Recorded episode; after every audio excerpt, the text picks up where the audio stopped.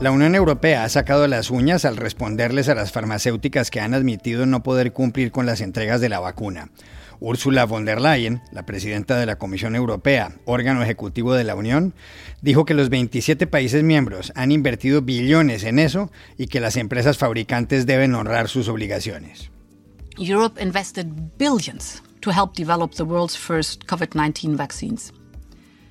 To create a truly global common good. And now the companies must deliver. They must honor their obligations. ¿Cómo interpretar la dureza de la reacción europea? Para saberlo, hablamos en Bruselas con la analista y periodista Beatriz Ríos. Israel ha vacunado ya a un 30% de su población. Ningún país del mundo arroja un resultado semejante. ¿Cómo lo consiguió? Llamamos a Tel Aviv a dos médicos, Shimshon Erdman y Elías Castel, que lo explican en el episodio de hoy. El presidente de Honduras, Juan Orlando Hernández, sorprendió al afirmar en el Congreso que el suyo no es un país de narcotraficantes. Algunos han interpretado esas palabras como un rechazo a una investigación en Estados Unidos a la que está vinculado. La periodista Lourdes Ramírez nos dio detalles desde San Pedro Sula. Hola, bienvenidos a El Washington Post. Soy Juan Carlos Iragorri desde Madrid. Soy Dori Toribio desde Washington, D.C. Soy Jorge Espinosa, desde Bogotá. Es miércoles 27 de enero y esto es algo que usted debería saber hoy.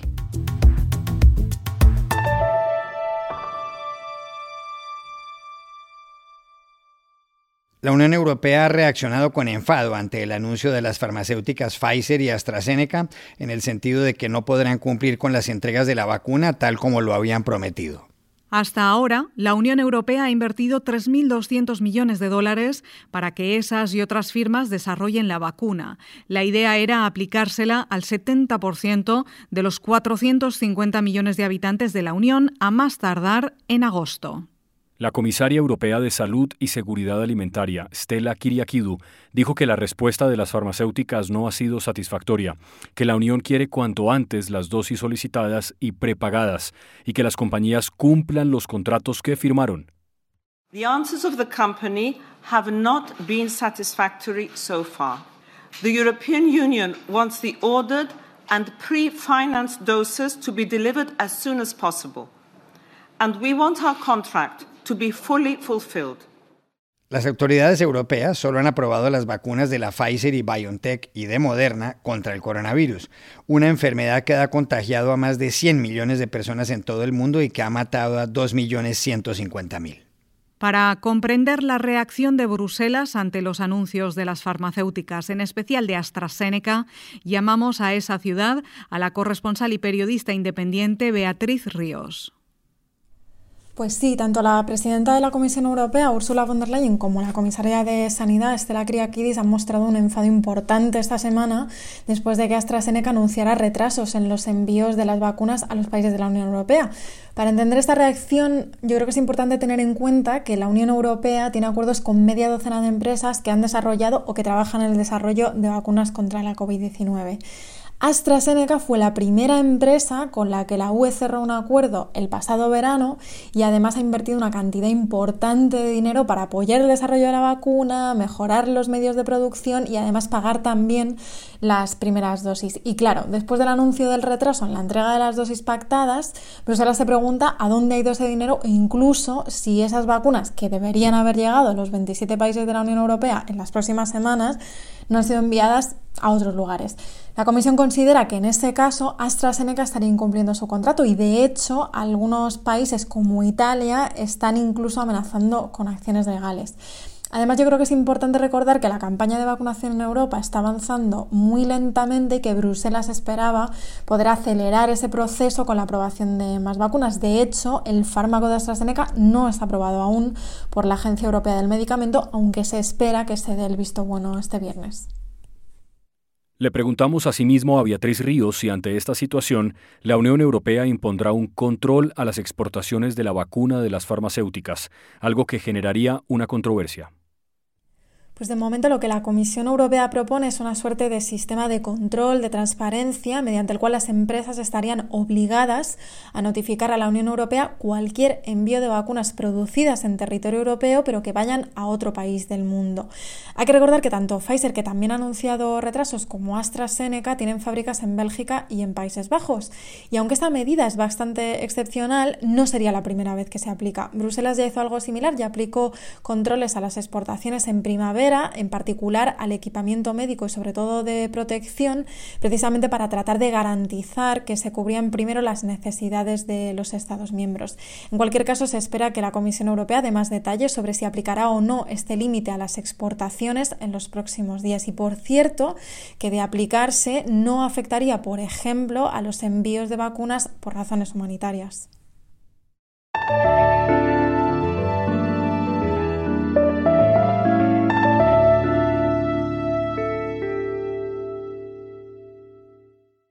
Israel es el país del mundo donde más gente ha sido vacunada. Casi una tercera parte de los 9 millones de habitantes han recibido ya una o dos dosis de la vacuna contra el coronavirus. Detrás de Israel se encuentran los Emiratos Árabes Unidos.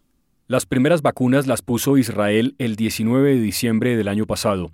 Ese mismo día se le aplicó una dosis al jefe del gobierno, Benjamin Netanyahu, que habló brevemente entonces sobre la importancia de que los ciudadanos empezaran a inmunizarse.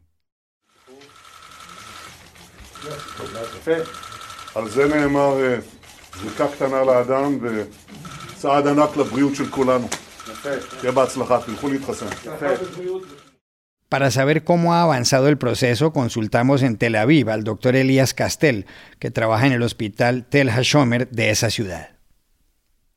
El proceso es que se empezó a vacunar más o menos 50 mil eh, pacientes diarios o casos diarios y en este momento ya se ha llegado más o menos a 200 mil. Eh, se empezó con eh, todo lo que eran pacientes de alto riesgo, eh, la gente de edad de mayor edad, pues que son de mucho más riesgo que los jóvenes, y todo el personal médico, que son los que estamos más en contacto con eh, los pacientes de corona. Eh, y hoy en día ya empezaron inclusive desde hace más o menos una semana a vacunar muchachos entre 16 y 18 años. Israel arroja un balance positivo en su lucha contra el coronavirus porque, como indica en el Financial Times el ministro de Salud, Yuli Edelstein, cuando comenzó la pandemia, él y Netanyahu hablaron varias veces con el presidente ejecutivo de Pfizer, Albert Bourla. En esos diálogos, Netanyahu y Edelstein le dijeron a Bourla que activarían una vacunación masiva y rápida cuando hubiera dosis disponibles permanentemente y que compartirían con la Pfizer los resultados de esa cruzada. Además, y esto es clave, Netanyahu y Edelstein autorizaron a la Pfizer a divulgar esos resultados, con lo cual la farmacéutica podría promocionar la vacuna y ganar dinero. Sin una oferta como esa, le indicó Edelstein al Financial Times, la Pfizer jamás se habría fijado en un país como nosotros. Habría preferido un mercado 100 veces más grande. Y para explicar los logros de la vacunación en Israel, llamamos a Tel Aviv al doctor Shimshon Erdman, médico cirujano y director de Relaciones Exteriores para América Latina de la Asociación Médica de ese país. La explicación está basada en tres premisas. La primera, organización. Nosotros, por suerte, los políticos hicieron algo importante. Encargaron la vacuna cuando todavía no se sabía si era probada, si funcionaba, si era exacta. Eh, pero antes, en aquel inicio, fue muy importante la encargaron y aparentemente también pagaron algo a cuenta. Eso fue lo primero. Segundo, la disponibilidad. Nosotros tenemos un sistema de salud que sirve para poder llegar a todos en forma universal. El, nuestro sistema de salud está prestado por tres organizaciones perdón, por cuatro grupos que son HMOs. En el Uruguay los llamábamos mutualistas, pero en, Estados Unidos los llaman HMOs.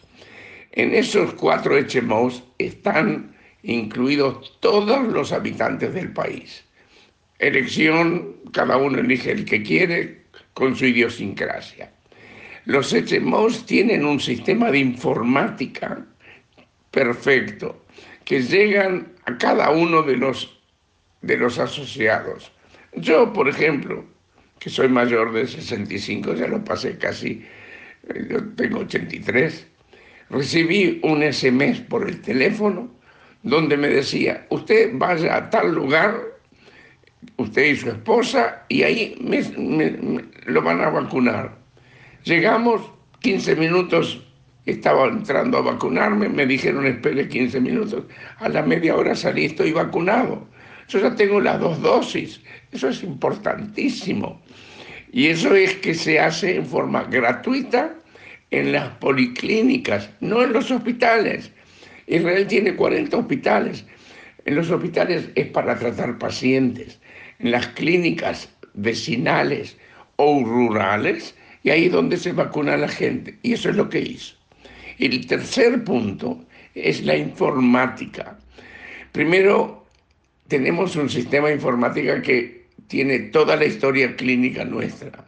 Y lo otro nosotros los médicos fuimos los que dimos el ejemplo, fuimos los primeros en vacunarnos, los líderes políticos fueron los primeros en vacunarse y eso eliminó los mitos, las suposiciones. No hay que tenerle miedo a la vacuna, hay que tenerle miedo a la enfermedad.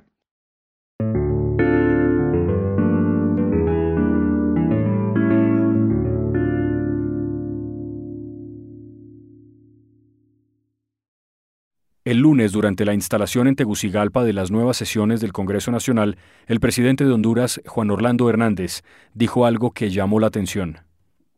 Porque hasta el día de hoy me niego a que Honduras sea un país de narcotraficantes. ¿Quién dijo miedo?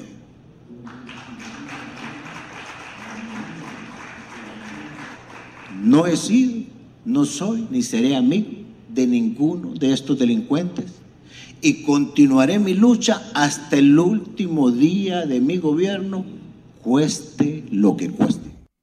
Hernández puede haberse referido a una mención que de él se hace bajo el nombre CC4 en una investigación por narcotráfico a cargo de una corte del Distrito Sur de Nueva York.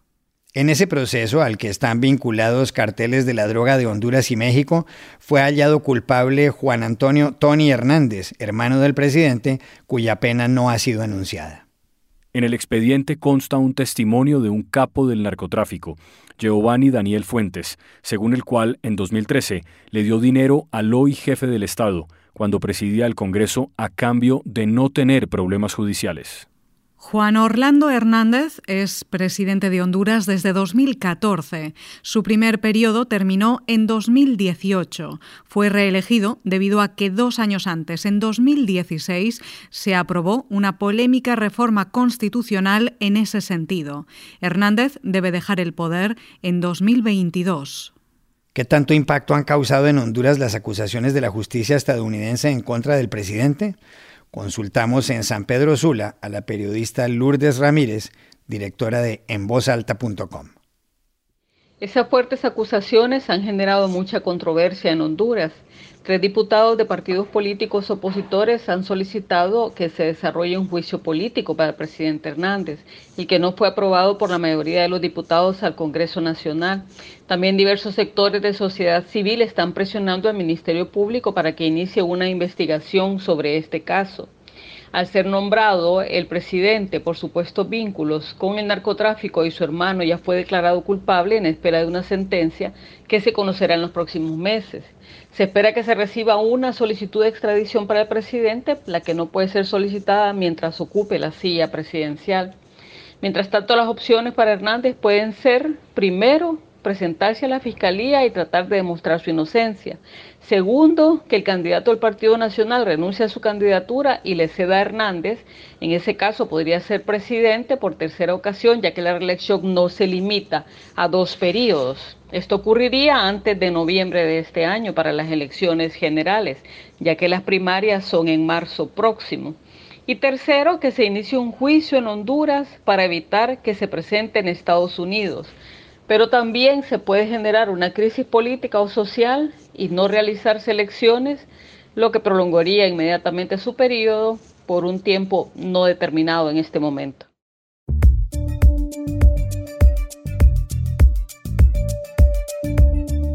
Y estas son otras cosas que usted también debería saber hoy.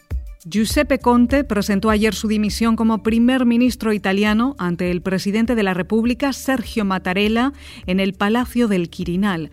Así lo informó Ugo Zampetti, secretario general de la presidencia. Il Presidente della Repubblica Sergio Mattarella ha ricevuto questa mattina al Palazzo del Quirinale il Presidente del Consiglio dei Ministri, professor avvocato Giuseppe Conte, il quale ha rassegnato le dimissioni del governo da lui presieduto.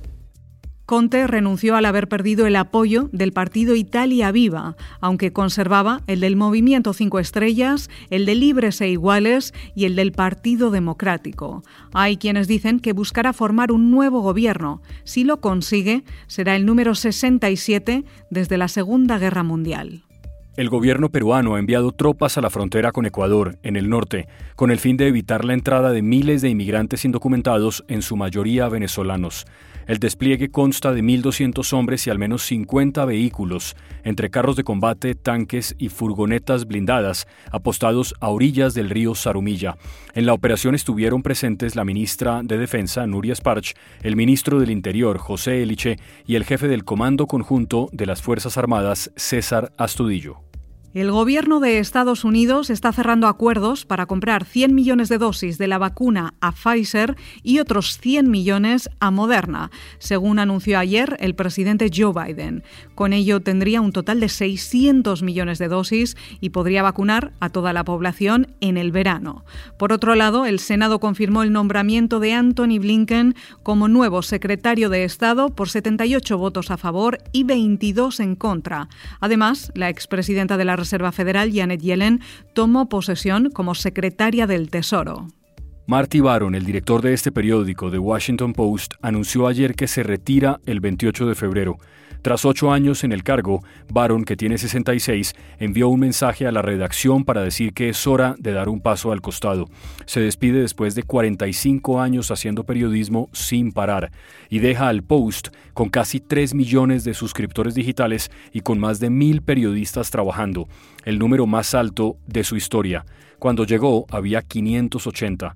Un dato adicional, con Marty Baron, The Washington Post se ha ganado 10 premios Pulitzer. Y aquí termina el episodio de hoy de El Washington Post, El Guapo. En la producción estuvo Cecilia Favela. Por favor, cuídense mucho.